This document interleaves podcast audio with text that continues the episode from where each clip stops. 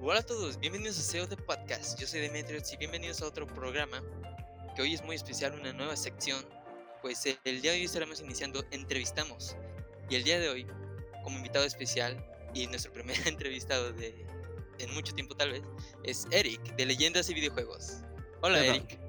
¿Qué tal? Buenas tardes, muchas gracias por invitarme. Pues siempre estás bienvenido. ¿Cómo te encuentras, Eric? Bien, bien, bien. Está... Hace calorcito, estamos bien. Sí, hace mucho calor, yo creo que hoy en todos lados. Sí, sí, sí. Estamos sufriendo. Más España, que últimamente los escuchas quejarse mucho de, del calor. Bueno, también es que nos gusta bastante quejarnos desde aquí. Vivimos en, en, un país en el que está muy bien, pero es fácil quejarse de todo. Hace calor, no hace frío, no estoy a gusto. Yo creo que por eso está tan bien, por lo fácil que es quejarse. Supongo que sí, debe ser una muestra de, de países que, aunque no lo parezca, funcionan medio bien. si no se quejan, ¿cómo van a mejorar? Claro, claro, ahí está. ¿Está? Es el plan perfecto. pues bueno, bienvenido. Este, aquí tuviste que haber tenido tu entrada tipo show, show americano, todos aplaudiendo, entrando, ah, dando. Ah, yo, puedo entrar por el, por el lateral. ah, ¡Eh! Gracias, gracias. Mientras no me pidas que si me hagas un chiste, todo bien. Sí, me, falta la, me falta la corbata para venir un poquito más arregladito y tal, pero por lo demás. Y aquí uno formal, también me falta la corbata, pero lo más que se puede. Desde, la comodidad de mi casa con, con, unas pintas, tampoco, no te voy a engañar, mucho no me he arreglado. Es el mismo, lo mismo que yo he puesto cuando he hecho directo hace un ratito. Yo no te engaño, casi siempre voy así también, te digo. Ah, un, tío. está bien, un tío, un tío elegante, un tío elegante. Así hay que ser a veces. Es necesario que uno no salga. Pero bueno, Eric, bienvenido. Este, y también a todas las personas que lleguen a estar viendo esto. Como anuncio, como a los que están en Twitch, esto no es en vivo, esto ha sido pregrabado para evitar cualquier tipo de problema. Y ustedes pueden disfrutar de la mejor manera para después ser subido a Spotify de manera con buena calidad, evitando cualquier problema. Así que una disculpa si no saludamos, si no damos los anuncios follows o cualquier cosa. Pero que sepan que los queremos mucho y muchas gracias por el apoyo.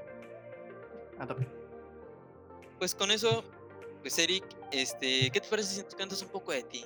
Estamos aquí haciendo una entrevista, así que pues hay que preguntar de cosas, pero la gente de saber quién eres. Para los que no te conozcan, ¿qué haces? ¿Qué, ¿Quién es Eric? ¿Quién es Eric? Un Mindundi que sube vídeos a internet. Creo que eso lo resume bastante bien. Aunque la forma un poquito, más, un poquito más correcta sería creador de contenido en el mundo de los videojuegos y entretenimiento digital. Suena, un poquito mejor. Suena más profesional, un, mejor título. que youtuber. claro. Que además, ah, no sé cómo será en, en, México o en Latinoamérica en general, pero la Real Academia de la Lengua Española que ha dicho que YouTube, youtuber no existe, es youtubero. Y yo antes que ser youtubero prefiero, prefiero plegar e irme a picar en la mina o algo, porque me parece una, una palabra horrenda. Pues realmente no he investigado si aquí hay una palabra oficial para eso, pero eh, youtuber, espero que no sea youtubero. youtubero, no me gusta nada youtuber tiene, tiene cierta clase. Sí, sí, sí. al, cambiarlo al inglés, todo mejora un poquito, aunque no lo parezca. Una R es potente. Exacto. Pero bueno, eres, este, tienes mucho tiempo tú trabajando ya, pues como creador de contenido. Tienes. Mm, YouTube, el canal lo comencé hace seis años y pico. El de Twitch hace unos tres años y algo, creo que van. Y desde hace un añito así, trabajando también en, televisión, que siempre es una medallita que, mola, mola lucir. Eh, y profesionalmente, ya dedicado tiempo completo, pues desde la pandemia del coronavirus, un poquito a la fuerza, un poquito aprovechando el tirón y ahí estamos. Ok, pues ya tienes tiempo más que nada creando videos. Tal vez no en los otros formatos, aunque bueno, tres años en Twitch es mucho tiempo realmente. Sí, es bastante, bastante. Bueno, de forma intermitente, por supuesto. En, Twitch es una plataforma que hay que hacer muchos directos y, si se puede cada día y tal. Y cuando lo estás compaginando con otro trabajo es imposible hacer directos cada día, no dan las horas. Así que durante un año, un par de años, era tres veces por semana. Alguna semana no podía hacer, alguna semana solo hacía uno. Como se iba, cómo se iba pudiendo. Así que esos tres años son un poquito, eso, intermitentes. Sí, sí, yo me acuerdo de tu parón, por así decirlo, en Twitch, que estuvo mucho tiempo sin directos tuyo. Sí, sí, sí. Ahí, ahí estábamos. Al final, ahora es diferente, porque como me dedico a tiempo completo a esto, es mi trabajo y me lo tengo que tomar como un trabajo, aunque me encanta, me lo tengo que tomar como, como un trabajo, pero sí que cuando lo estás compaginando con otros trabajos, si llega un momento en que no puedes tirar, lo que no puedes hacer es ir a tu trabajo que te da de comer y decir, no, no, esta semana voy a descansar. Y por desgracia tiene que sufrir o YouTube o, Twitch. Pero son las, bueno, las circunstancias de cada, de cada momento, según la situación en la que estés, mm, tienes que tirar por un lado o por otro y hay que sacrificar una cosa o sacrificar otra. Por desgracia. Así es. Y es que, pues, esto del creador de contenido, pues, aunque sea algo nuevo, pues sigue siendo algo difícil para mantener. Aunque muchos digan, yo quiero que ser un creador de contenido, se ve que es algo fácil, se ve que es algo muy entretenido. Hay, hay mucha gente, por desgracia, que se piensa que trabajar en YouTube o en Twitch simplemente es eh, comprarte un ordenador, descargarte un Call of Duty y ponerte a jugar con una cámara, cuando a la hora de la verdad hay muchos, muchísimos factores que entran ahí detrás. Y el contenido que hago yo es muy procesado, a mí me gusta mucho trabajar los temas escribirlos, grabar, editar y tal, porque lo que es hacer gameplays, que es eh, esto más... Eh, es como el sueño de, YouTube, ¿no? Que simplemente es jugar y ganar la millonada, es muy difícil, es muy complicado. Hay que tener cierta carisma, hay que saber mantener a la gente eh, entretenida. No puedes simplemente estar callado, serio, así, jugando y de vez en cuando decir, pues, pues me han matado, oh. ¿no? Vaya, vaya mierda. Sino que tienes que saber eh, tener a la gente ahí eh, atenta y animada y llenar todos esos vacíos y hay que ser de una pasta muy específica que a veces cuesta realmente se, trabajan muchísimas horas en YouTube y en Twitch, muchas más de las que he trabajado yo en mi vida. ya, ya. Lo normal, supongo, pues, para este tipo de nuevo trabajo de hoy en día.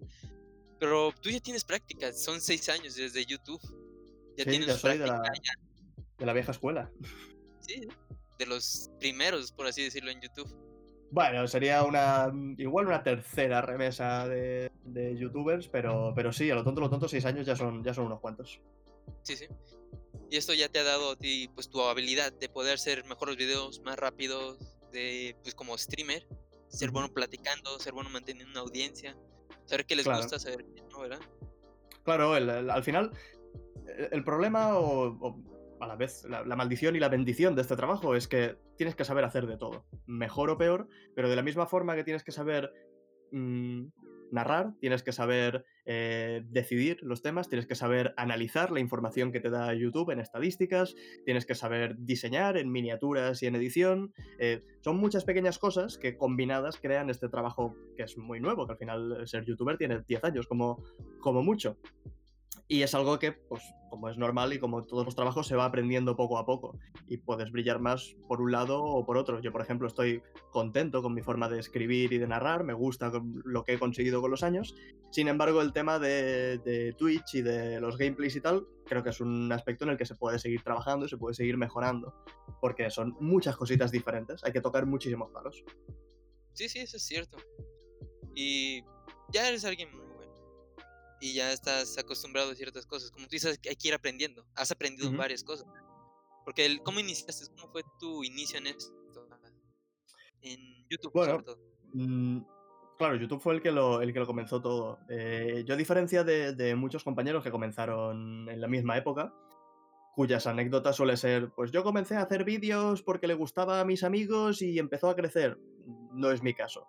Yo dije, me gustan este tipo de vídeos, estos ensayos donde la gente habla sobre la industria, donde la gente habla sobre interpretaciones, sobre curiosidades, easter eggs, todo lo que tienen los videojuegos más allá del simple gameplay. Me gusta mucho este contenido que veo en, Estados Unidos, en, inglés, pero después en España es un contenido que no existe, o si existe, mm, carece de, los niveles de calidad que a mí me gustaría, me gustaría ver. Así que desde el vídeo 1, desde el minuto 1 del canal, comencé con una idea, que era coger ese contenido que a mí me gustaba consumir y traerlo a España. Obviamente, a lo largo de los años, ese contenido va cambiando, va mutando, tus preferencias, tus gustos, tu forma de hacer las cosas cambia, pero, pero a diferencia de otros compañeros, como decía, mm, Leyendas y Videojuegos nació con una idea muy clara de qué es lo que quería ser Y por suerte, pues funcionó. Empezó a crecer, los primeros vídeos recibieron unas cuantas visitas, un par de vídeos que despuntaron mucho, y cuando te das cuenta, pues han pasado seis años y estás viviendo de esto. Entonces, tu idea, tu receta para el éxito es ir planeado, saber qué vas a hacer. Bueno, tampoco, tampoco sabría si llamarlo receta para el éxito, porque cuando yo comencé, mi plan eh, era, yo comienzo esto, esta es mi idea, lo, lo haré lo mejor posible, pero si en tres meses no he recibido visitas, no he recibido ese, impacto, eh, esas visualizaciones que quiero tener, ese crecimiento esperable de los primeros tres meses, lo cierro y fuera. Mi plan era no decirle nada a nadie. Yo empecé mm, totalmente mm, desde cero, sin ayuda de nadie, lo mejor que yo pude. Mi hermano se enteró rápido de que estaba haciendo chanchullos en internet y enseguida se subió al, carro con, mis primeras cinco suscripciones, que fueron él con sus cinco cuentas. Y por, suerte, y por suerte funcionó. Pero si tuviese que dar una clave del éxito, ya no del éxito, sino una actitud frente a este desafío es empieza esperando nada. Empieza con ilusión y con ganas, hazlo lo mejor posible, pero ten claro que vas a fracasar. No, no quitándole las esperanzas a la gente, pero sí que si empiezas con la idea de que no vas a llegar a nada, todo lo que te llegue, bienvenido sea. Eh, si, por el contrario empiezas con expectativas de que te vas a forrar, de que vas a ser el siguiente, el siguiente Rubius y vas a estar con la millonada y todo el día en la hamaca recibiendo dinero y jugando a videojuegos, es cuando vienen las decepciones, cuando pasan ese primer mes, esos primeros dos, tres, cuatro meses y dices, no, no hemos llegado a nada, ¿qué, está pasando? Precisamente por, por esas expectativas que igual no son realistas, creo yo. Ya, ya, entonces, iniciar con ánimos, pero no con una expectativa muy alta.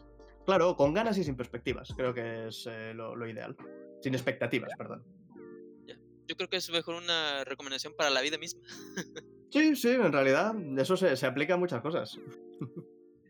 pues muy bien. Pues es bueno, porque hoy en día, gracias a la pandemia, como tú dices, se obligó a, a hacer por completo, pero muchos no lo están obligando, sino vieron como que la oportunidad de ser ahora youtubers, streamers, y muchos lo están haciendo ya ahorita Ahí creo que hubo una saturación al principio de la pandemia. Sí, sí, esa, es justo la, esa es justo la palabra, saturación. Cuando empezó, eh, teníamos, eh, además de la, de la que se denomina saturación convivencial, que es que estás tanto tiempo con tu familia que no quieres ni verla, teníamos saturación de entretenimiento. Porque de golpe todos los que ya trabajaban o estaban parcialmente en YouTube, en Twitch, en cualquiera de estas plataformas dijeron, ahora es el momento, vamos a ponernos a tope porque todo el mundo está sentado en casa delante del ordenador sin saber qué hacer. Hasta el momento que, era esto, bueno, todo el mundo haciendo directos, vídeos a, casco porro, era, era una locura. Sí, sí, sí. Confirmo porque yo fui de esos. ah, bien, bien. de los que aprovecho este momento como para iniciar. Claro, al final lo, ideal, ahora ya hemos pasado la peor parte en la mayoría del mundo, por suerte, pero lo suyo era estar entretenido y tener cositas a hacer. Y YouTube, Twitch, podcast y demás fue pues una salida para, para mucha gente. Yo soy el primero, ¿eh? que yo tenía mis horarios de hacer un par de vídeos a la semana, lo que pasa que había semanas que no podía por se te gira faena por un lado o por el otro, el vídeo es más largo, lo que sea. Y desde que comenzó la pandemia, creo que no he fallado ni una sola semana de los dos vídeos, más el de televisión, ir haciendo sin fallar ninguno, aprovechando esto, que hay más tiempo. Por suerte, se ha podido redirigir a, ya quedarme trabajando a tiempo completo. Tiempo completo, y esto se quedará aún después de la pandemia, supongo. Sí, sí, sí. Pues excelente, porque sí me acuerdo cuando veía tus videos. Bueno, ya, como tal, yo soy un gran fanático tuyo. Tengo muchos tiempo viendo este, me acuerdo que decías que de cierta manera quieres dedicarte esto a tiempo completo, que era tu ideal, pero nunca lo habías logrado y cuando llegas a tener la oportunidad, creo que la, la habías rechazado, por así decirlo, decides continuar trabajando. En, en esto yo siempre he sido bastante pragmático, porque de la misma forma que hemos tenido una pandemia que nadie se esperaba y mucha gente se ha visto en la calle y sin trabajo, por desgracia, es una lástima, eh, yo siempre he pensado que eso iba a ocurrir con YouTube y con Twitch. Mm, ¿Quién, quién nos iba a decir que iba a haber una, pandemia global, no? Pero eh, como es un trabajo que es muy volátil, YouTube, además de ser muy variable, eh, la empresa que está detrás en cualquier momento hace cambios drásticos que pueden afectar a, a tus ingresos. Si bien yo ya hace igual un par de años largos que puedo dedicarme profesionalmente, que gano lo suficiente como para dejar mi trabajo eh, a, tiempo parcial y centrarme solo en el canal, sí que preferí no hacerlo. porque dices, es que puede pasar cualquier cosa. Es que prefiero mantener estos, estas tres o cuatro fuentes de ingresos en caso de que alguna se caiga a mm, centrarme solo a, una y que después pueda pasar algo y me vea sin el trabajo que rechacé para trabajar aquí a tiempo completo y si la, plataforma porque yo qué sé, porque YouTube ha cerrado por alguna historia y no tengo forma de, de ganarme el pan. Precisamente para evitar eso, he preferido mantener durante el máximo tiempo posible múltiples trabajos. Pues muy bien, pero ahora que ya estás a tiempo completo, ¿siguen esos miedos? ¿Sigue esas ideas de que... Creo que no he vuelto a dormir una noche tranquilo desde que, desde que comenzó la pandemia. Yo no, no, me, puedo, no me puedo quejar. Mm, al tener eh, las diferentes fuentes de ingresos, eh, vivimos bien, vivimos cómodos, pero sí que precisamente por esa variabilidad que tiene, que un mes puedes hacer tres vídeos que no gusten lo suficiente y de golpe bajan los ingresos, o por X o por B no puedas hacer suficientes directos y bajen los ingresos, como no tienes ese, ese contrato fijo que dice todos los meses vas a cobrar mil euros, y dices, vale, no me voy a forrar, son mil euros, pero es lo que hay, siempre van a ser mil euros y siempre van a llegar el mismo día. Como, no, como YouTube, Twitch, televisión no da esa seguridad, eh, está la incertidumbre de decir en cualquier momento puede pasar algo, voy a ir ahorrando, voy a ir preparándome para las vacas flacas porque igual llegarán de la misma forma que decidí mantener, eh, mantener el trabajo todo lo posible, ahora que estoy en una situación en la que carezco de ese, de ese trabajo y me estoy centrando en esto, sí que hay que planear en que en cualquier momento puede explotar esto por todos lados. Hay que, hay que, ser, hay que ser precavido. Yo soy como, como una vieja para esto. pues excelente, yo creo que es lo necesario más en esto. Como tú dices, es volátil. En cualquier momento puede Twitch decir adiós, YouTube también. O claro, al, final es. Eh, eh, es eh, perdona que te, haya interrumpido. es la responsabilidad de, pensar más allá del, futuro inmediato. Porque a muchos, a muchos youtubers les ha pasado que han tenido ese, ese gran, esa gran explosión, ese boom de, de, suscriptores, de visitas, de ganar un montón de dinero, se han fundido ese dinero, de golpe han ido hacia abajo porque no puedes estar siempre en la cima. Y cuando se han dado cuenta se han visto que ya no tenían ese dinero porque se lo habían gastado, ya no tenían forma de volver a la, plataforma, ya no tenían el mismo impacto y sin, sin nada que hacer. Y sin embargo, por ejemplo, eh, Willy Rex, uno de los, de los padres fundadores de YouTube España prácticamente, en, alguna entrevista ha comentado que lo primero que hizo a la que podía era invertir su dinero y ha ganado más dinero en, inversiones eh, fuera de YouTube que lo que ha ganado en YouTube. Eso es un tío con cabeza que ha dicho, esto no va a durar siempre, vamos a intentar eh, aprovechar el tiempo que tenemos al máximo posible. Al final es ese pragmatismo, esa, esa responsabilidad la que muchos youtubers eh, deberían tener, creo yo, considero yo que yo la tengo que no es muy glamurosa, no, es, no puedes hacer vídeos de enseñando mi nuevo coche, enseñando mi nueva casa, pero sí que te garantiza un futuro un poquito más estable. Que es lo importante.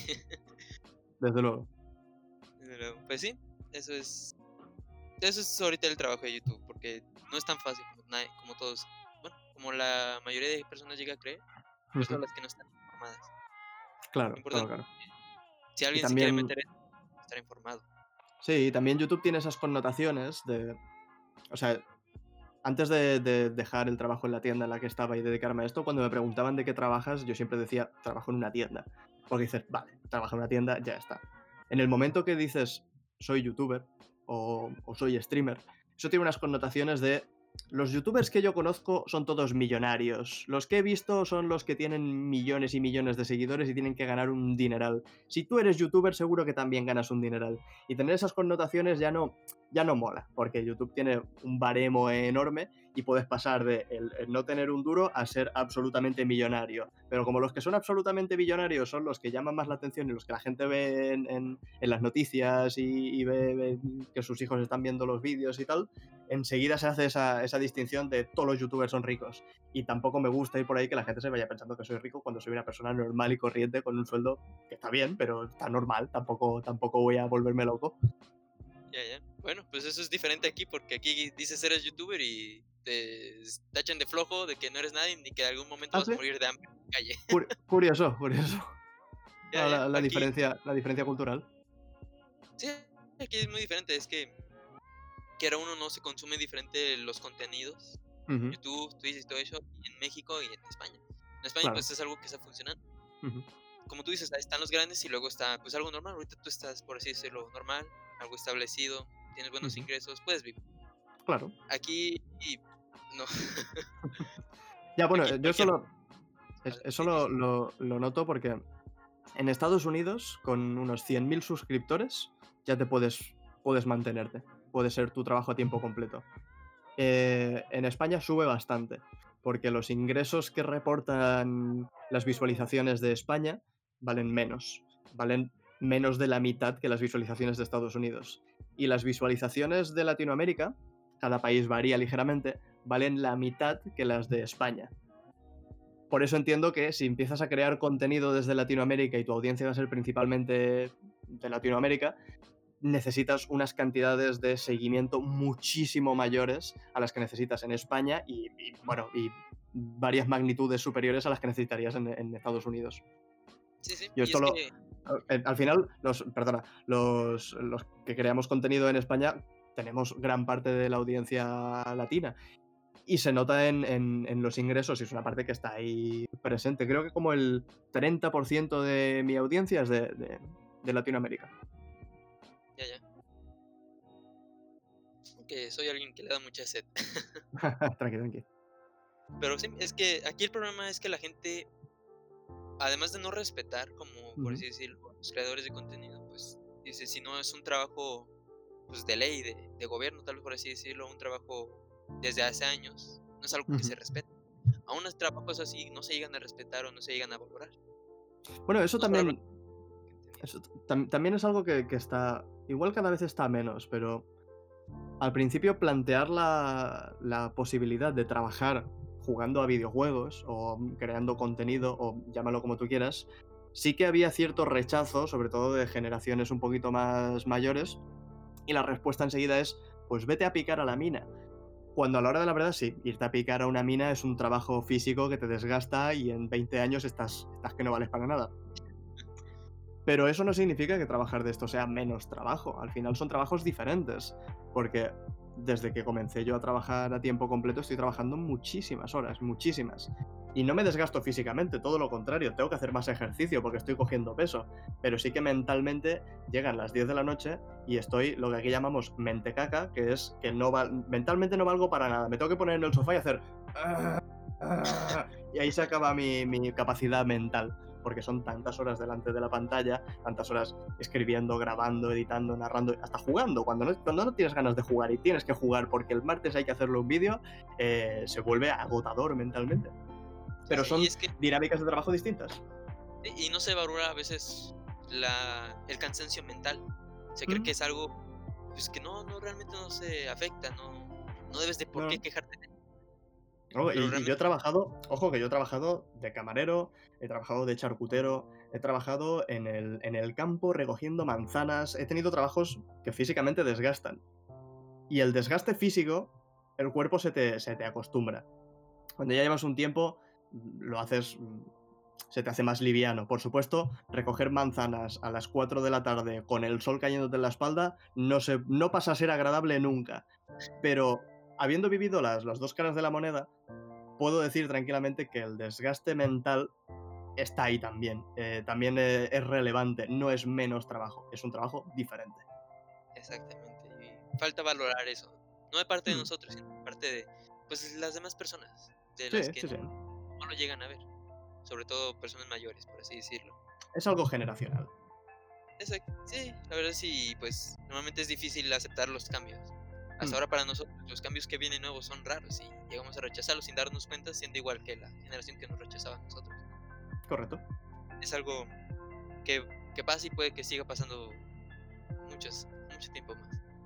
Sí, al final naces eh, y creces en un marco social, que es eh, el que conoces, y conforme vas creciendo van habiendo ciertos cambios que, de la misma forma que están pasando a las generaciones más adultas, llegarán los, los más jóvenes y, y pasará igual. Y digo esto con 27 años, ¿eh? que, que soy un pollo. Pero ya veo algunas cosas que digo, esto, esto a mí, yo, a mí no me gusta, ya, no me, me- no me gusta. Devuélveme las cosas. ¿Cómo era Es, es ¿no? ¿El qué, ¿El qué, perdón? todo antes era mejor. Exacto, sí, sí. Pues bueno, pues esto es en lo que trabajas y es un trabajo, ¿verdad? Pero aún con todo esto, ¿qué es lo mejor que te ha pasado trabajando, siendo un creador de contenido? Una anécdota que digas, o algo que te haga decir, pues, aún con todo el trabajo, con desprestigio, estoy Yo alegre. diría- A ver, yo estoy súper contento con mi trabajo. Soy una persona poco expresiva, pero estoy muy contento con mi trabajo y no lo cambiaría por nada. Pero creo que lo que más valoro de este trabajo son las puertas que me ha abierto. Porque al final yo YouTube no lo veo como un fin, lo, veo como un medio. O sea, yo quiero estar un tiempo en YouTube y después aprovechar todo este tiempo que he estado en YouTube y estas puertas y estos contactos que he hecho para acabar trabajando, pues, por ejemplo, de profesor de universidad en alguna carrera de videojuegos. Eso me gustaría, estaría bien. Pero sí que la cantidad de gente eh, de la industria que he conocido, gente mm, bueno, que, que admiraba o que seguía y, y que les he dado la mano y hemos estado hablando y nos hemos tomado algo y, ver que formo parte de la, de la industria es algo, es algo muy bonito y que es propio de, esta, bueno, de lo, peculiar de, esta carrera, ¿no? Que al final, como estás todo el día dando una imagen pública, acabas haciendo contactos por un lado o por otro, acabas yendo a eventos. Así más particular, me viene a la cabeza, pues, cuando Nintendo me, me invitó a sus oficinas para probar Animal Crossing.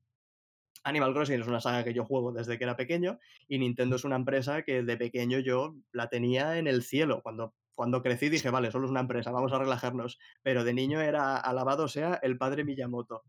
Y cuando, y cuando te ves a ti mismo sentado en, en- ese sofá con el Nintendo en grande, varias personas en la recepción y desarrolladores corriendo para un lado y, y para otro, dices, lo he conseguido, tío. Esto, esto es lo que el pequeño Eric de 10 años habría, habría soñado y aquí estoy invitado. O sea, que alguien desde Nintendo ha dicho, esta persona quiero que venga a la oficina.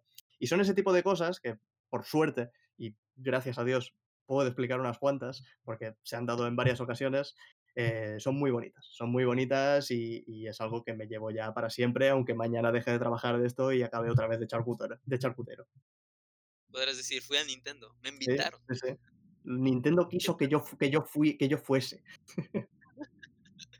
Así es. Y pues sí, es algo, yo siento que es como que lo mejor que puede pasar. De parte mía digo lo mismo. Acabo de empezar hace poco y todo, pero gracias a varios contactos y sobre todo tú, que me he podido extender un poquillo, que Claro. puedo estar contigo. O sea, realmente puede que a ti te, a veces escucho que no te gusta que digan que son fanáticos o, admiradores, pero realmente yo sí lo soy por cosas de pasado que si cuento, si empiezo a contar, eh, al final ya sería mi, mi a cosa ver si, y a ver si vamos a acabar los dos llorando, tonta. Pero como tal te admiro mucho y el llegar a estar, no solo el llegar a haber hablado contigo en algún momento gracias a Discord, haber Ujú. estado en un directo contigo que el día que grabamos Tabletop fue muy feliz de mi vida. Nada, hombre. Sin- ahora tenerte aquí y que ahora tú seas un invitado para mí Claro, es esa- muy al, al final esas cosas son... Yo eh, esta parte la recuerdo de cuando empecé a, a crecer. Porque aparte de, unos, de una serie de vídeos que funcionaron muy bien, yo intenté hacer bastantes colaboraciones. Intenté que invitaran mucha gente a hacer vídeos conmigo o ir yo a sus canales a hacer vídeos sobre temas que les interesen a ellos. eh, porque al final, si quieres formar parte de una comunidad, tienes que estar en la comunidad. Y si estás tú, tú solo y vas por tu camino, la gente no sabrá que estás ahí. En cambio, si empiezas a, colaborar con gente y a conocer y tal, poco a poco vas creciendo más. eh, bueno, gracias a que estás en medio de todos los, de todos los fregados. Y recuerdo, eh, esto ya hace años, de tener una, una lista mental de decir, me encantaría hacer un vídeo con esta persona y con esta persona y con esta. Por ejemplo, Rangu Gamer o Alex el Capo eran dos youtubers que yo conocía de haber visto sus vídeos y me habría gustado eh, poder hacer algo con ellos. Y a, Rangu ahora mismo lo considero un buen amigo mío y hacemos varias series juntos y nos reímos un montón y estamos de, de tú a tú. Y al final, aunque no es cierto, porque todos somos personas normales y ya está, solo con, con diferentes circunstancias, diferentes trabajos, sí que hasta llegar a ese punto es como una especie de crecimiento que poquito a poco te tienes que ir currando hasta que dices, vale, ya he llegado aquí. Y ahora esta persona a la que miraba hacia arriba, ahora la miro de tú a tú. Y eso es, es bonito y, y te sube la moral. Y lo mismo con, con Alex el Capo. Alex es un tío súper simpático, hemos hecho eh, algunas charlas juntos y es un tío que, con el que mola un montón hablar de, de videojuegos y al que yo había seguido sus vídeos hace, hace tiempo. Eso es bonito, el, comenzar desde abajo e ir, ir subiendo y creciendo, ¿no? Es creo que es lo parte de lo mejor que te puede ofrecer este trabajo, este ser creador de contenido. Desde Llegar a juntar, porque dices, esto es una comunidad, no es como un trabajo, que son personas, son dices, peones en una empresa. Son todos compañeros, aquí son una comunidad que se junta, que hasta mismo YouTube hace sus fiestas, ¿no? Entre youtubers, fomentando e- eso, Claro, que, que los incluye a ustedes y también los incluye como fans, ¿no? El, el estar con ustedes en cierta manera. Claro, el, Creo, el- el networking es muy importante, el, el conocer, conocer mucha gente. Eh, Enoch Guitar, que trabaja haciendo música para videojuegos, para, bueno, para- bueno, es, es músico profesional y también tiene su canal de Twitch, va haciendo sus pinitos allí en, en- en YouTube y tal. Eh, es una gozada verlo en, en eventos, porque es, es la persona en eventos que tendríamos que ser todos y es como la cúspide de lo que, de lo que se puede ser en, en- en esta, en esta plataforma. Porque llegamos a. Hemos estado en, en fiestas y en eventos unas cuantas veces juntos y es llegar al sitio y en Orquitar desaparecer con su fajo de tarjetas de soy músico y compositor y tal, y empezar a repartir a todo el mundo y hacer contactos y conoce- conocer a este y este le presenta al otro y otro. Y cuando te das cuenta, este hombre conoce a todo el mundo ya. Y dices, pero, pero ¿cómo? ¿Cómo te lo haces? ¿Cómo te lo haces? Pero precisamente aprovecha esa oportunidad que se le brinda por ser una figura pública de cierto tamaño para sacarle el máximo jugo posible, porque al final es, es lo mejor que le puedes extraer. sí, sí, lo hace bien. Como dices, algo que tal vez debemos hacer nosotros, contactar sin, sin miedo sobre todo, porque muchos eh, llegan a tener el miedo o nervios de hablar a alguien grande, a alguien, pues Claro, tal al, al- tan grande, Al, pues, al que final, al final somos todos personas. Somos todos personas y sí que hay gente que se le sube más o se le sube o se le sube menos, pero todos somos personas y si estamos todos en el mismo sitio podemos charlar de cualquier cosa y no pasa nada. ya,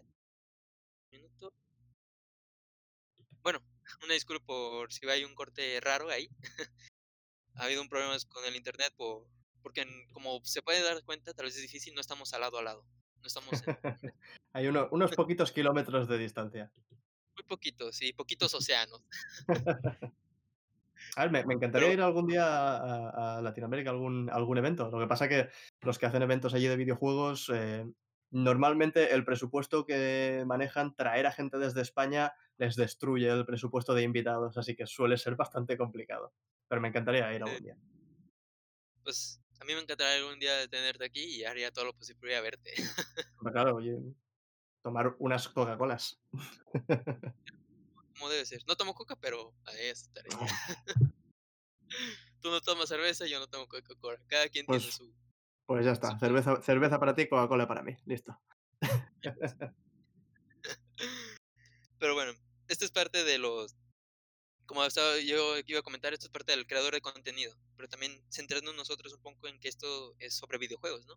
Ujú, Somos creadores de contenidos basados en el mundo de los videojuegos. Bueno, eres. de hecho. ujú. Y queramos o no, es, es muy diferente al creador de contenido normal en YouTube. No Bueno, sí, al final, al final cada uno crea contenido de lo que más le interesa, porque es lo que más te mantiene enganchado creando contenido, ¿no? Al final nace de ese picor que tienes de decir, quiero hablar de esto, quiero compartirlo con alguien. Y si has crecido jugando a, videojuegos, a lo mejor has tenido un amigo o dos amigos que también le gustaban, pero no es lo mismo que decir, me, me está fascinando esto en particular de este videojuego, vamos a, vamos a intentar compartirlo con, con más gente que pueda, que pueda interesarle y los que en vez de hacer videojuegos hacen blogs, tres cuartos de lo mismo, pero mm, quitando el videojuego de la ecuación, centrándose en eventos que les ha podido pasar en, en su vida. Y al final, cuando acabamos en eventos de, de YouTube o de este, este tipo de eventos que, junta gente de las plataformas, estamos todos en el mismo saco, simplemente son mm, temáticas distintas. Pues sí, es verdad. Aunque al final, eh, para las personas más que nada son los que llegan a dividir. Como comunidad, Ujú. pues o como usted, llegan a verlo todo igual, pero como espectadores, pues sí llega a ser diferente, ¿no? El que hace contenido de videojuegos y los que no. Llegan a Claro. separarlo y llega a decirse, pues, ¿qué consume uno? Si blogs o videojuegos. Más, porque realmente uno puede llegar a consumir las cosas de la misma manera, en cierta manera. Al final uno se decanta por el que más le llega a gustar. Sí, lo que tampoco creo que sea algo que Quiero decir, no es una decisión que te tengas que llevar a la tumba. Dices: "¿Tú no. ves, blogs o videojuegos?". Yo veo videojuegos, pues no veas nunca un blog que va que te que te explota el bazo. Eh, creo que es algo que va también por momentos, ¿no? Hay gente que ve mis vídeos durante una temporada, después se cansa, deja de verlos, entonces hago alguno que le interesa, se reenganchan, vuelven a ver otros, va y viene. Yo, por ejemplo, ahora lo mira, si si abro si abro YouTube así en en la otra pantalla, me recomiendan un par de podcasts de juegos de cartas, un vídeo de un speedrun y un vídeo de un señor que se monta unas estanterías. Al final, el contenido va en función de tus preferencias conforme va pasando el, el- el tiempo y puede encantarte un canal o un tipo de contenido solo durante X tiempo, después te vas con otra cosa que no tiene nada que ver, acabas viendo vídeos de gatitos y después vuelves a los vídeos de, de videojuegos. Por suerte, competimos, pero solo hasta cierto punto, porque somos competidores y compañeros, los diferentes creadores, dentro y fuera de las diferentes temáticas de, de YouTube. Al final la cosa es que, que el espectador se quede el máximo tiempo posible en YouTube y vea los vídeos de todo el mundo, si puede ser. Es cierto, y pues es bueno, es mejor que, que la competencia que existe en otros negocios, que llega a ser más mortífera, Sí, sí, sí, desde luego. que pues es una ventaja de aquí. Pero bueno, pues esto es conforme lo que tú haces, ¿no? Y conforme tu experiencia siendo un creador de contenido, pero además de un creador de contenido, eres un jugador. Tal vez ahorita Mucho. no, no como te gustaría, porque es a veces de por obligación, Sí. Bueno, solo, pero solo hay que ver aquí al, en el fondo que tengo la, la colección de, de videojuegos. Llevo muchos años jugando a videojuegos y son, bueno, es a lo que he dedicado mi vida, son mi pasión. Me gustan muchísimo los videojuegos. Y pues este podcast también es de videojuegos, aunque no lo crean. ¡Ay! ¡Qué casualidad! Mira. pues, pues para hablar de otros temas y pues a platicar un poco más, vamos a hacer un tema. ¿Qué te parece? Que como preparación y como los tiempos que están pasando, estamos ante un cambio generacional. Ya que se dice fácil, pero realmente no es algo sencillo, un cambio generacional. Así que pues hablemos de las generaciones de consola y de las nuevas generaciones que están por venir. Eric, ¿tú cuántas generaciones has vivido? Y quiero res- resaltar el vivido. Vivido, vale. Eh, quinta, bueno, de la quinta hasta ahora, que sería quinta, sexta, séptima, octava y la siguiente creo que es la novena ya. O sea que serían cinco generaciones de consolas contando Play 5 y Xbox Series X. Creo que es la novena. Eh, la quinta es la, el salto a 3D, que es la Nintendo 64. Obviamente también he jugado a generaciones anteriores, he jugado a todas las generaciones, pero Nintendo 64 fue con la que yo comencé en serio. Fue la primera consola que dije, esta consola es mía, estos juegos son míos y, y, eh, sobre esta piedra levantar un imperio. y lo has hecho. Bueno, no, pero con, con- ¿qué debía tener yo? 8 o 9 años, ni imperios ni mierda. Me gustaba mucho Super Mario y ya. bueno, tardó el imperio, pero ya está. Sí, eh, sí. ya está ahí. Sí, has vivido pues varias generaciones, has estado parte de ellas. Yo conforme el tema de resaltar vivir es entender que son cambios, ¿no? Que es un cambio de generación. De consola, he vivido otras consolas. Porque en mi caso, conforme he vivido, pues llegué a vivir hasta el 360 porque las anteriores era simplemente, hay consolas. Yo tuve esa y no sabía que existían más. Y si Claro, sabía, no sabía como que había competencia. Pensaba que era claro. casi todo lo mismo. Ya Es, cuando empecé a y entender eso, pues ya fue donde se abrió ese mundo del, de es las que es, todo un, todo un mundo y el, el concepto de generación de consolas con los últimos años cada vez se van difuminando más las líneas, porque ya no sale la Play 4 y no hay más consolas hasta la Play 5, sino que la Play 4 tiene la PS4 Pro y tiene la PS4 Slim y tiene la PS4 mm, lo que tú quieras. Cada una de estas gen exacto. Cada una de estas generaciones se se a se alarga más y tiene más consolas que están en el medio, ¿no? Nintendo, sin embargo, no suele hacer esto. Nintendo es más, esta es la consola de ahora y cuando se acabe esta vamos con la con la siguiente. Pero es, eh, sí que cada cada salto generacional han cambiado muchas cosas y es es interesante de ver. Sí, y eso, un poco de spoiler, no quiere decirlo, pero nosotros hicimos una vez un podcast sobre las generaciones, lo que me tocó investigar. Ujú. Y analizándolas cada una, tiene algo interesante, cada uno ha sido un cambio importante para la industria, pero no es como que generaciones por estos, algo específico. Bueno, al principio sí eran los bits, lo que si la siguiente tenía más bits, ya era una nueva generación, de ahí en adelante. Pero hoy en día lo que detona o marca una nueva generación son hasta las mismas compañías. Hasta los mismos jugadores dicen cuándo es una nueva generación.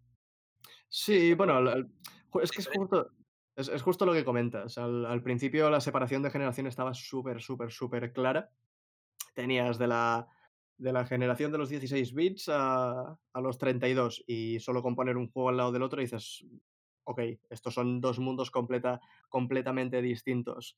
La la que yo comencé, con la Nintendo 64, con, eh, Play 1, eh, es la generación del 3D, la época dorada de los juegos tridimensionales, porque pasamos de, eh, de que todo era 2D y el máximo que se conseguía eran entornos prerenderizados como el Donkey Kong Country, con un pseudo 3D raro que intenta forzar algo que no acaba de funcionar, a de golpe grandes entornos tridimensionales con enormes mundos abiertos, los más abiertos que se podían tener entonces, con una movilidad del copón, con nuevos retos y nuevas, eh, y nuevas eh, posibilidades.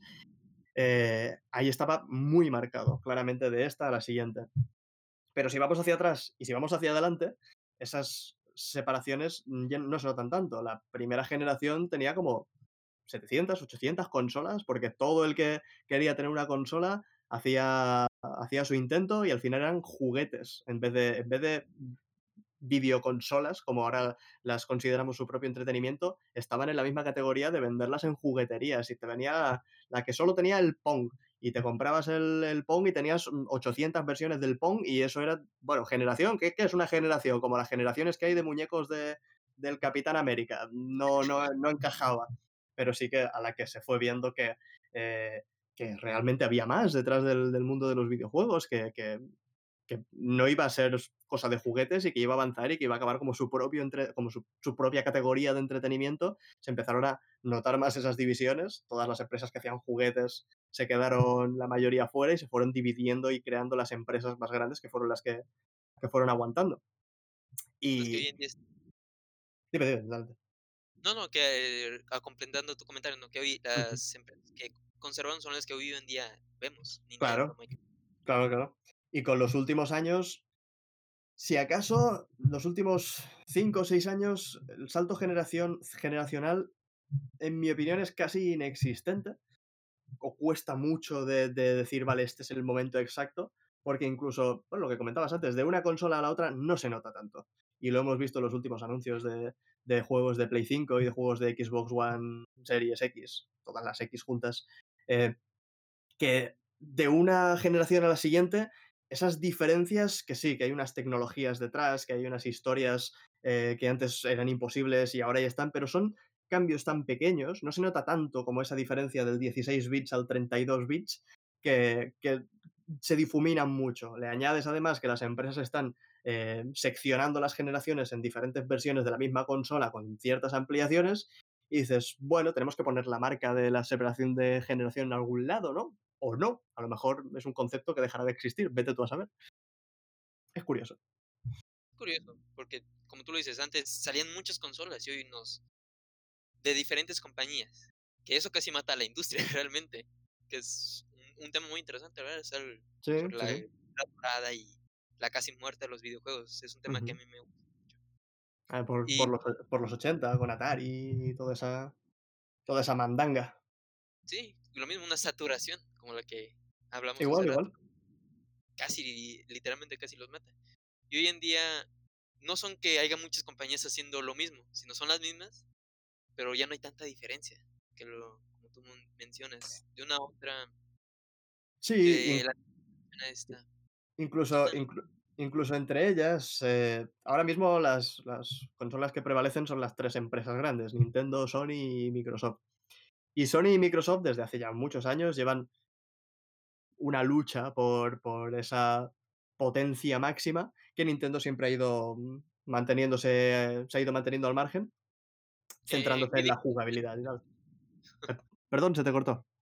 que desde Wii dijo, ¿sabes qué? La potencia no es lo mío, yo quiero Sí, jugabilidad. sí, sí. Con, con GameCube todavía podían competir, pero era más potente que Xbox, si no recuerdo mal. Y, aún podían luchar en, en ese juego, pero llegó un momento en que dijeron o nos diferenciamos de, de esta lucha o una de las tres se va a ir al pozo. Y decidieron mantenerse.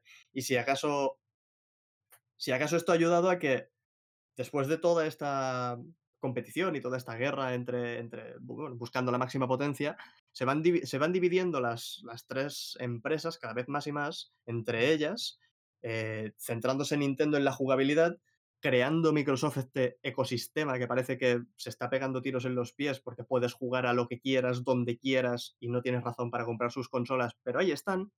Y manteniéndose Sony con la, la estructura más clásica, ¿no? De esta es nuestra consola, estos son nuestros exclusivos, máxima potencia, ahí la tienes llevaban muchos años con muchas similitudes y si bien no podemos diferenciar esas generaciones tanto como antes, sí que por lo menos entre las empresas están dividiendo los caminos, cada uno hacia un sitio diferente. Habrá que ver hacia cuál de estos tres caminos eh, acaba tirando el entretenimiento, porque igual acabamos todos con el ecosistema de Microsoft, igual acabamos todos con la Play 5 y ya está, o igual nos quedamos todos jugando a la Switch tan contentos. Y sí, es que eso es lo, lo que está pasando. Antes era una consola mejoraba y todas la copiaban. Pero ahora es, cada, cada uno quiere ir por su lado. Tú ya lo dijiste, Xbox trata de ser su ecosistema, PlayStation clásicamente generaciones exclusivos y yo soy más potente y más ventas. Y Ujú. Nintendo es Nintendo. Nintendo hace lo que Nintendo quiera hacer. Exactamente, y es como que lo clave o lo que va a marcar esta generación. Pero tú llegaste a, hacer- a decir, quién sabe si en los siguientes años seguiremos viendo, seguirá habiendo generaciones y puede que esta sea la última, la novena sea la última generación como tal, porque con Puede. revisiones, con, con no mucho que mejorar también, porque ¿qué, Bueno, qué le el, puedes hacer a una nueva consola? El- creo que el, el sistema. A mí el movimiento que está haciendo Microsoft es curioso, porque te están dando la opción de comprar juegos por todos lados y no te están dando esa urgencia a comprarte la consola, o por ejemplo mm, Sony. Porque si no te compras la Play 5, no puedes jugar al Ratchet and Clank. Se ha acabado la historia. Que es lo que ayuda a vender consolas.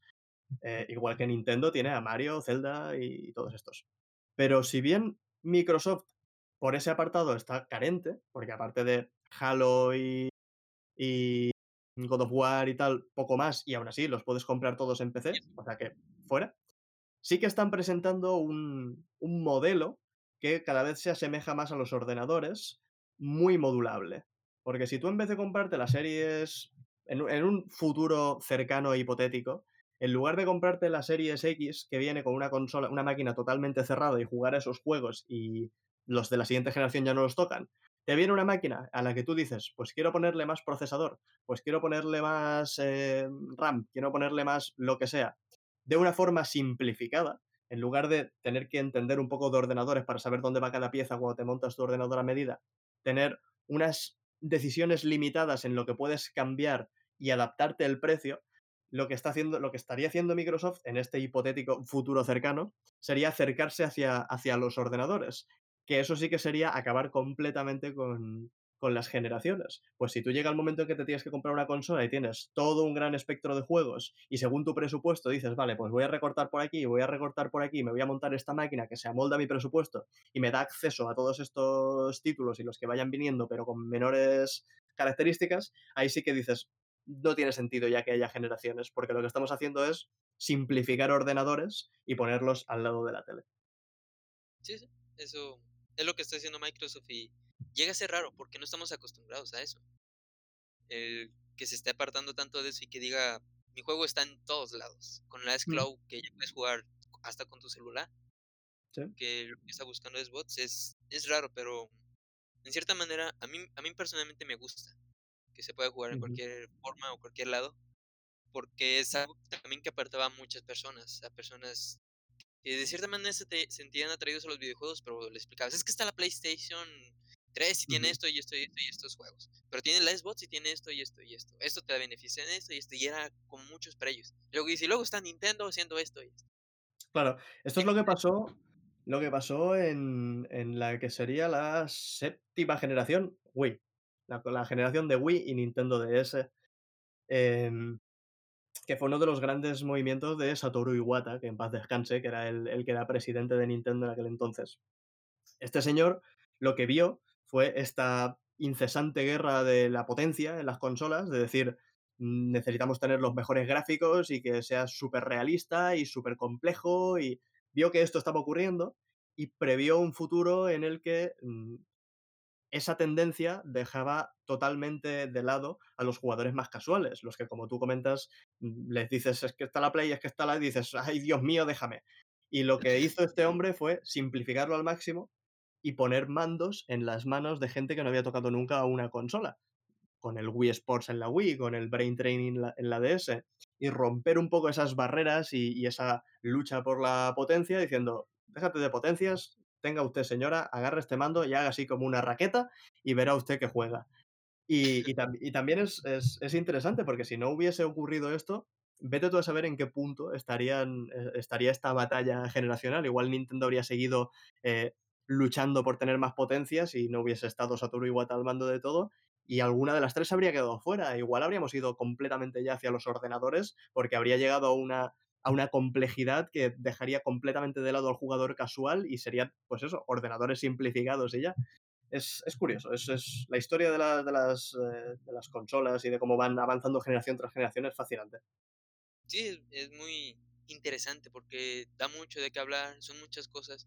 Al ser varias compañías y al ser nosotros mucha gente, hay de mucho de dónde agarrar y es algo que yo nomás llego a ver en los videojuegos, puede estar en cualquier otra, pero en los videojuegos es diferente cómo se sienten pues, las nuevas tecnologías y todo eso. Tenemos que recordar que estamos sujetados a la tecnología, a cómo avanza todo Sí, porque, porque- supongo que porque televisión y música nunca han marcado esa diferencia, porque al final la máxima diferenciación de generación a generación es en esta puedes jugar a estos juegos y en esta no. Y a lo mejor en la Play 3 puedes jugar a los de Play 2, pero en la Play 4 no puedes jugar a los de Play 3 y, y esa limitación de qué puedes jugar y qué no es lo que ha ido diferenciando esta plataforma, esta generación, al menos a lo largo de los años. Y como decimos al principio era diferente, al final es diferente, es, es un mundo complicado. Pero en televisiones, por ejemplo, salvo grandes saltos como ahora la tele es en 3D o ahora pasamos del 2K al 4K, no ha habido esas diferencias de decir, si no tienes esta tele, no puedes ver este canal. No ha existido nunca. Por lo que es, esas diferencias generacionales, si bien ha ido creciendo y ha ido evolucionando también el mundo de las televisiones y de la música y tal, lo ha hecho de una forma muy diferente, al final son los videojuegos los que han, los que han tenido una ruta más cerrada en los cambios que han ido, que han ido produciendo.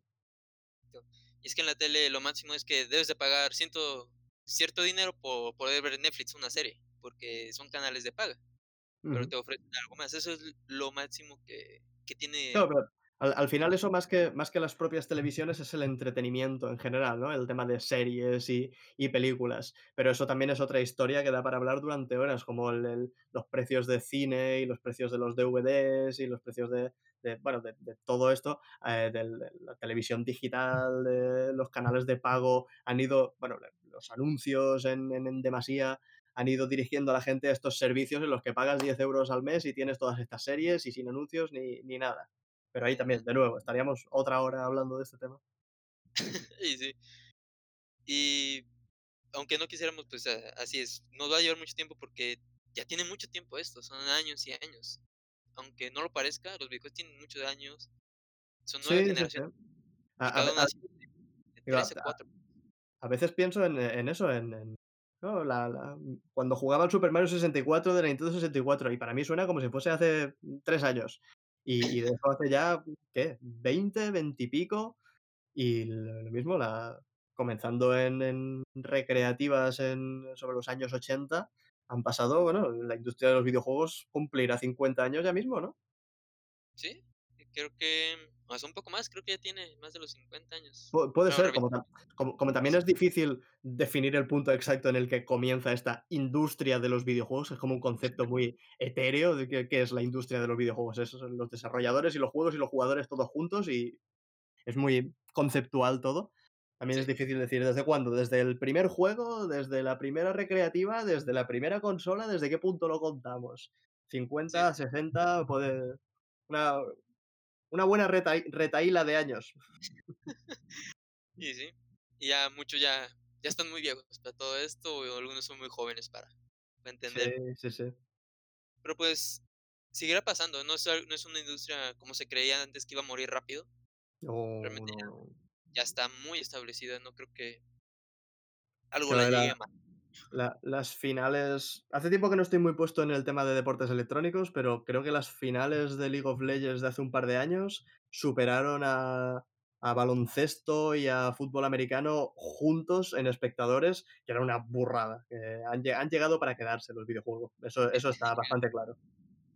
sí, sí, eso es gracias a nosotros que nos hemos ido, pues nos han gustado, nos han encantado, pero también lo hemos eh, enseñado a las demás personas. Que Claro, las claro. nos- Sí, yo recuerdo cuando sí, cuando comencé yo yo he tenido la suerte de que a mi padre siem siempre le han gustado los videojuegos, de manera que él jugaba a los suyos y yo tenía una consola y jugaba a los míos, y a veces probaba unos, probaba otros, est estaban muy presentes en mi casa. Y mi padre era de los que estaba en las recreativas echando echando las monedas a ver si conseguía la máxima puntuación. Yo no he vivido eso, he jugado en recreativas cuando todavía quedaban salas, pero ya era algo muy residual. Pero recuerdo estar en en en el colegio de niño y ser, pues, el raro, porque te gustan los videojuegos y eres el friki, y se veía como algo despectivo, algo negativo de de míralo cómo está todo el día jugando a a videojuegos. Y con los años, esto es algo que es muy bonito de ver, eh, ha ido creciendo la industria de los videojuegos hasta el punto en que dices: "Es que está tan establecido ya que el raro es el que no tiene la Play 4 en casa con el FIFA, como poco". Y eso eso es muy bonito. sí, es lo interesante cómo ha crecido la, la industria. Yo tuve la suerte de que no me ha pasado de que he sido el raro por jugar videojuegos. Más que nada porque siempre he tenido amigos o personas que me han rodeado y que me han acompañado en ese gusto. No al nivel que yo lo he llegado a, a tener en mi vida, que claro. yo soy videojuegos. eh, realmente, si ahorita me preguntas por una serie, por una película, te voy a decir, no sé. Me preguntas por videojuegos, ahí voy a estar contigo, explicando y hablándote. Claro. Pero la forma en que lo viví, pues me ha, me ha ayudado a eso. Tal vez no tuve el gran apoyo de parte de mis padres, no me dan el gran apoyo que, quisi- que como tú eh, tuviste con tu papá, pero tampoco como que me digan, eso es malo, no lo juegues, eso Claro. Eso aparte de lo que puedas. Simplemente ha sido un, un apoyo leve.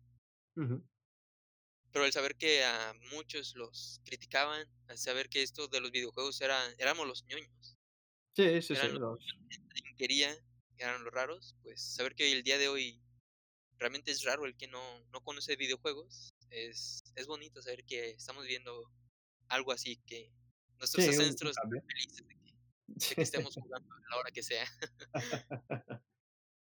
y que trabajemos de ello. Por decir, bueno, trabajes porque yo todavía no, no consigo Bueno, algo de esto.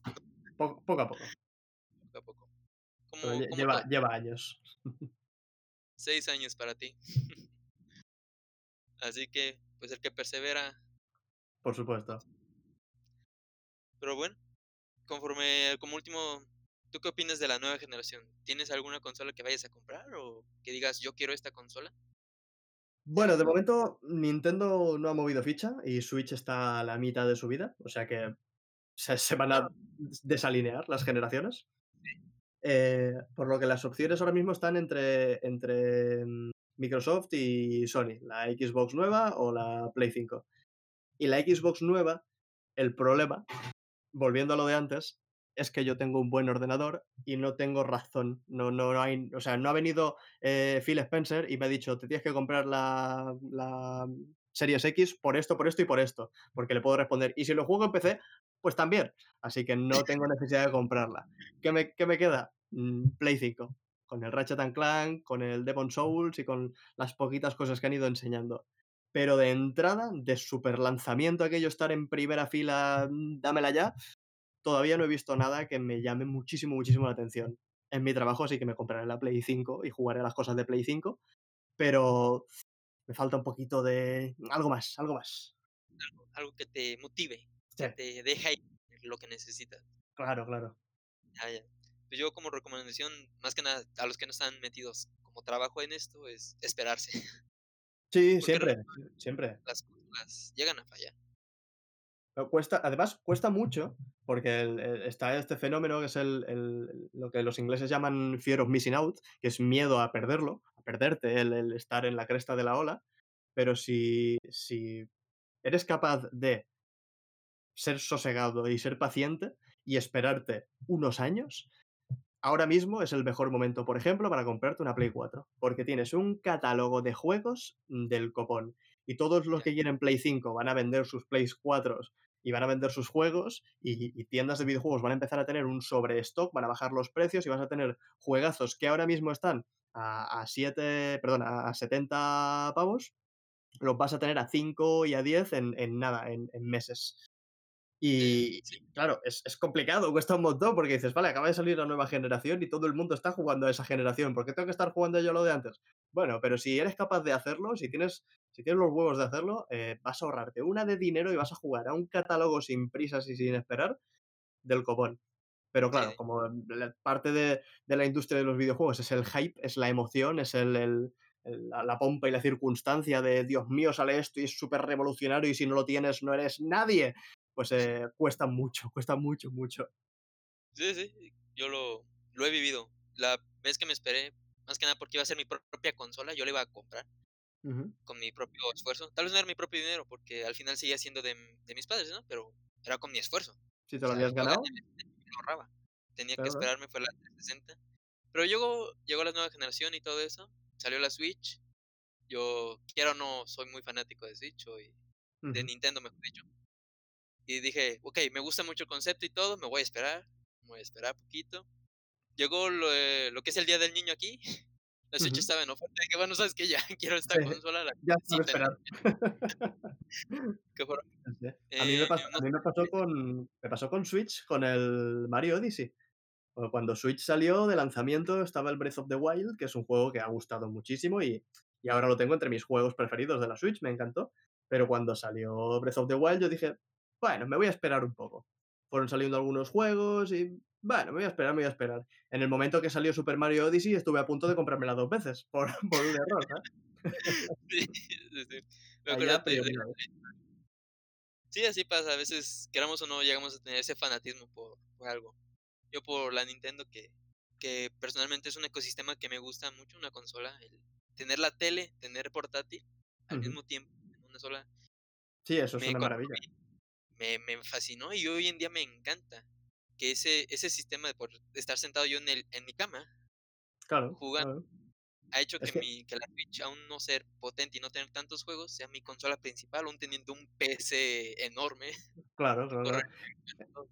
Es que re- realmente es algo que hasta que no lo has vivido no te das cuenta de lo importante que es. Y lo comenté, lo comenté alguna vez en, en algún directo o en alguna charla, que cuando comencé a jugar con, con Switch y con, y con Play y tal, esta última generación, eh, yo me descubrí a veces eh, yendo al, al servicio, sentándome con el mando de la Play. Y digo, aquí he cometido un error. Porque si vas con la Switch, la, la levantas, te la llevas y sigues jugando mientras estás en el servicio. Pero si te vas con el mando de la Play, no haces nada. Tienes un mando que no sirve para nada.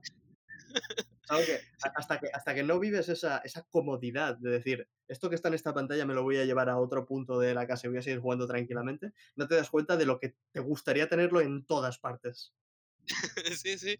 Así me pasa. Y también me pasa algo con los Joy-Cons, que como son separables, yo no me acostumbré al, al mando perrito que le llaman, que es el, el ese. Yo me acostumbré mucho a los dos Joy-Cons Claro. separados, tirando yo como quisiera y las Eh, manos en la posición. eh, claro, es que eso es, eso es muy extraño, porque estamos tan acostumbrados, al menos los que llevamos tiempo jugando, a jugar así, que en el momento que dices, vale, ¿qué pasa si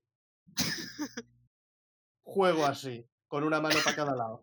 Y dices, funciona, funciona igual. Y ahí está algo en el cerebro que dices, no me está cuadrando lo que está pasando. Y te tienes que, y te tienes que acostumbrar. Pero sí, sí, es, es una maravilla. Y aunque yo soy mucho del control, ¿no? De Ujú. siempre estuve con los controles, máximo las palancas de las arcades que les dicen ustedes, aquí le llamamos más maquinitas, Las maquinitas, que, vale. maquinitas, que es, en verdad son ilegales porque son una computadora como los, todos los juegos ya en emulador, Ujú. pero pues realmente aquí en México era difícil conseguir ah, originales, Ajá. por eso, por eso se, se, se manejó de esa manera. Aún con ese de que los manos deben estar juntas, por alguna razón el que el Switch pudiera estar así, así, como quisiera, algo que en mí rápido dijo, esto es lo tuyo, no necesitas nada más de la vida. estar bien apalancado. Ya, ya, es que fue que es lo más hermoso que he vivido. Pero sí, esta, mm, y como última pregunta, ya el cambio generacional y conforme a la generación en la octava que vivimos, Xbox, Switch, Wii, Wii U, que entran en la misma. Este, ¿qué te ha parecido esta nueva generación? Un resumen de ella. Uf, la pregunta tengo que Sí, recapitular todo lo que todo lo que ha pasado.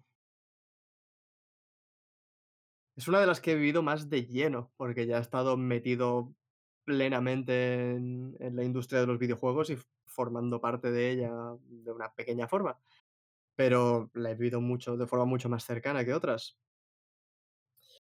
Sí ha habido juegazos, lo de Wii U fue una una lástima, que no acabó de funcionar, pero sí que al menos pavimentó el terreno de lo que acabaría siendo la Switch, que es una revolución al nivel de Wii casi. Y Play 4, eh, ha tenido, bueno, grandes títulos esta esta generación, y de Play 4 a Play 3 creo que ha habido un salto gráfico bastante, bastante importante, que ha acercado mucho las consolas a a lo que son capaces los PCs. Microsoft, no te voy a engañar, no tengo la Xbox One, no he tocado mucho Microsoft, porque de nuevo los exclusivos que tiene Microsoft los puedo jugar en PC, así que hasta que no venga el señor de Microsoft y me diga que o me la compro o no puedo jugar, no tengo razón para hacerlo. Pero sí que es ha sido ha sido una generación de cambio, ¿no? Tal vez, de Nintendo probando cosas que no han acabado de funcionar hasta que finalmente lo han hecho, de Microsoft comenzando este movimiento que desde el principio nos tenía todos desconcertados sobre ¿qué qué están haciendo? Están perdiendo dinero. Y y sí, estaban perdiendo dinero, pero son Microsoft, se lo pueden permitir a cambio de transformar la industria. Y, mm, Sony siguiendo su su línea de de consolas cuadradas negras, hasta Play 5 que no ha habido no ha habido algo diferente. Pero muy bien, es una generación que yo, eh, me la voy a recordar con cariño por haber estado metido en ella y por ser el inicio de muchos cambios y muchas cosas interesantes.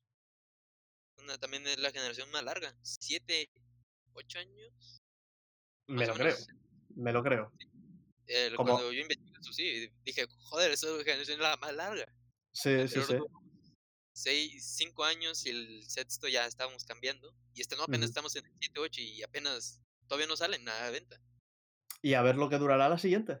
Eh, la siguiente igual dura 10 años, si es que volvemos a tener un cambio grande. Pero aún con esta generación, yo creo que no tuvo el gran cambio gráfico. Bueno, sí, un poco, un poco al pero no no que se notara por un 100%. El 4K, pero siempre ha estado un poco raro cómo se ha agregado. Sí, supongo que se nota menos por por haber dividido la generación en diferentes plataformas, con Play 4 y Play 4 Pro y Play 4 Slim y Xbox One y Xbox One S y todas estas. Porque al final sí que han estas revisiones han ido incorporando más potencia para permitir ese 4K más cómodamente, pero con los juegos no ha habido tanto soporte. Ahora bien, ponte un juego de Play 3 ahora ahora mismo y compáratelo con un juego actual de Play 4 y el cambio gráfico yo creo que se nota bastante. Con juegos, por Sí, ejemplo, como como The Last of Us. Incluso el The Last of Us 2 comparado con el The Last of Us 1 dices: "Okey, okey, hay hay chicha". sí, sí, es diferente, pero Mm, no lo llegamos a sentir como en anteriores. Como que fue muy dinámico la cosa realmente, y eso es muy bueno realmente, porque no no se siente Claro, un su golpe, su no supongo que es que al al al principio al principio de las generaciones de de consolas, eh, los cambios, con lo rápido que avanza la tecnología, el salto es, eh, explosivo y en cuestión de años pasas de tener 16 bits a tener, mm, 64, 128, 156, que son cambios que doblan la potencia, pero ese doblar la potencia no puede ocurrir ahora mismo. Podemos añadir nuevas tecnologías, podemos modificar la las arquitecturas de las consolas para per permitir más potencia, pero los cambios ya nunca se van a notar tanto como en aquel entonces, porque estoy seguro que, eh, en lo que estaba una empresa trabajando en una consola de 32 bits, en la Mega Drive, por ejemplo, eh, ya estarían desde la propia compañía diciendo: "Es que ellos están haciendo 64, y es que ellos están haciendo 128, y es que esto se nos va de las manos y va muy rápido y necesitamos un tiempo para vender las consolas porque si no, no no no da no no no nos da la vida".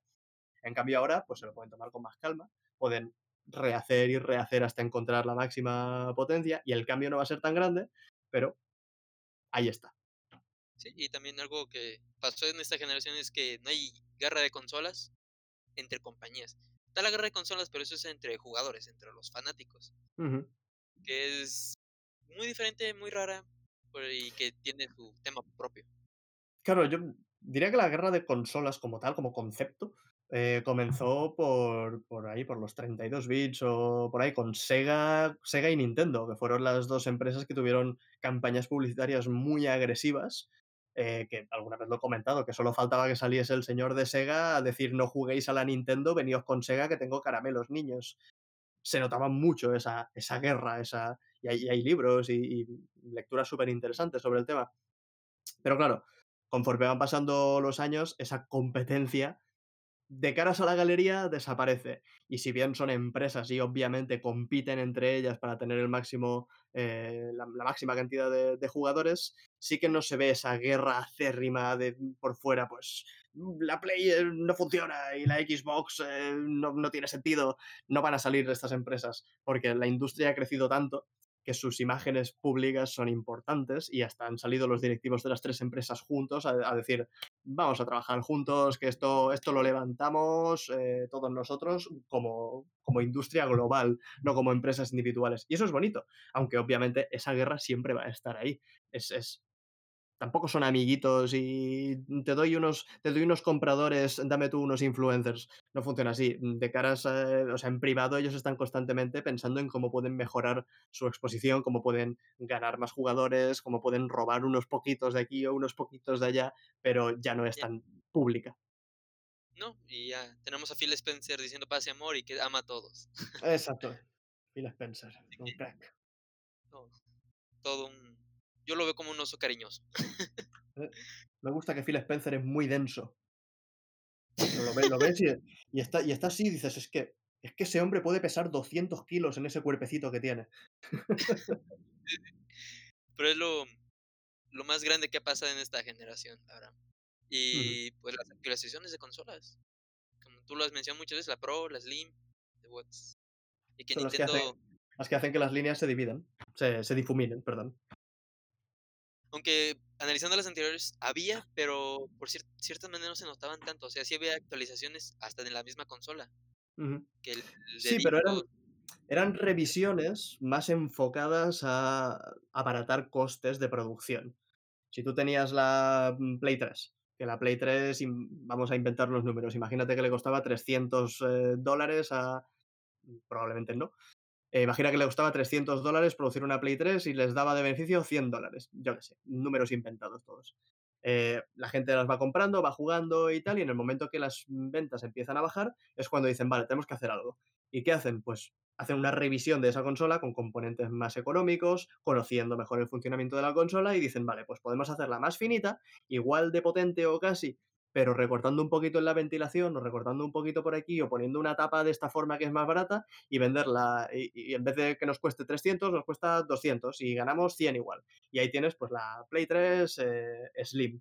Pero realmente las dos consolas van a jugar a los mismos juegos. Ahora bien, en, en esta última generación, en la que estamos viendo ahora hasta que salga la, la, la nueva, sí que si tú tienes una Play 4 normal y tienes una Play 4 Pro, vas a tener diferencias, vas a tener una mayor potencia, vas a tener ciertas características que la, mm, que la Play 4 normal no tiene.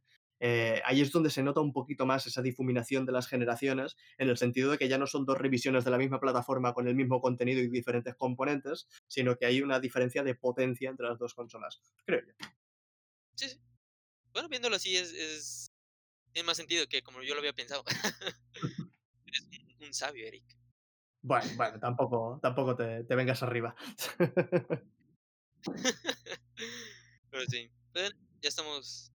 Pues esto ha sido lo de las generaciones, la verdad no. Hay mucho que hablar, pero tampoco no es que Siempre. queramos, no queramos sobresaturar eso nosotros tú y yo solos. Ya mejor eso tú y yo, eh, tranquilos, hablando como colegas algún día. Sí, tanto y tanto. Que, que son temas que llegan a ser repetitivos en verdad, eh, a veces casi cada todas las generaciones han pasado algo igual, algo similar y todos tenemos nuestros puntos de vista al final de Ujú. cuenta, que hace que nos lleguemos a sentar en un mismo punto, pero no es el objetivo aquí. Pero es interesante, la historia de, lo- de- del- de los videojuegos siempre, siempre da para, para debates y han pasado tantas cosas que, que es un tema muy interesante de debatir. Exactamente, y por eso esto de y trata de hacer esto del podcast, esto de las entrevistas. Porque los videojuegos tienen tanto que hablar, tanto que decir, que, pues, es necesario expresarlo, aunque no sea yo no sea Claro, nadie claro, para hacerlo, pero como yo digo, no tengo a amigos que sean ultra fanáticos como yo, así que el tener la oportunidad de hablar al mundo y que, aunque sea 3, como tú dices, 3 gatos, me acompañen esos 3 gatos, estoy muy feliz de estar con ellos, platicando Claro. videojuegos. Se empieza se empieza así con 3 o 4 y y poquito a poco. Exactamente. Pues bueno, para no quitarte más de tu tiempo, que ya nos pasamos de lo prometido, Eric, Sí, un poquito pues sí. pues, nos vamos despidiendo. Muchas gracias por acompañarnos, eh, aceptar la invitación y estar aquí, Eric. A vosotros por invitarme. Ha sido ha sido un placer. Y gracias a todos los que lleguen a ver esto, pues, en Twitch, lleguen a escucharlo en Spotify, se les agradece mucho el apoyo que que están brindando a esto a este pequeño proyecto. De parte de nuestra de parte mía, yo no tengo ya mucho que decir, simplemente, eh, sigan a Eric en YouTube, en Twitch, que es donde se encuentra, y en Twitter para mientras no sea por la calle, donde quieran. Sobre todo ahorita que en la calle no debe Está de está delicado, sí. complicado. Así que, pues eso, Eric, eh, Eric Rock, ¿no? En todas tus redes. Eric Rock, sí. Eric Rock, y en en YouTube es Leyendas y Videojuegos, que personalmente se los recomiendo muchísimo, canal preferido. Muchas gracias. A ti, Eric, guapo, por acompañarme. Muchísimas gracias por invitarme.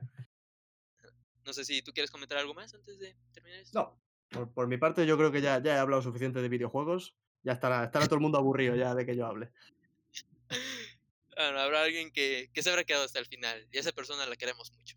Exacto, ese es el campeón. Exactamente. Pues bueno, de parte nuestra es todo, nos veremos en otro programa, en otro podcast, que realmente tengo que grabar en un rato, pero si digo eso va a ser un conflicto de espacio Ah, temporal. nada, tú te cam te te cambias la camiseta y fuera. Pero bueno, muchas gracias a todos. Esto fue Pseudo Podcast. Nos vemos. Adiós.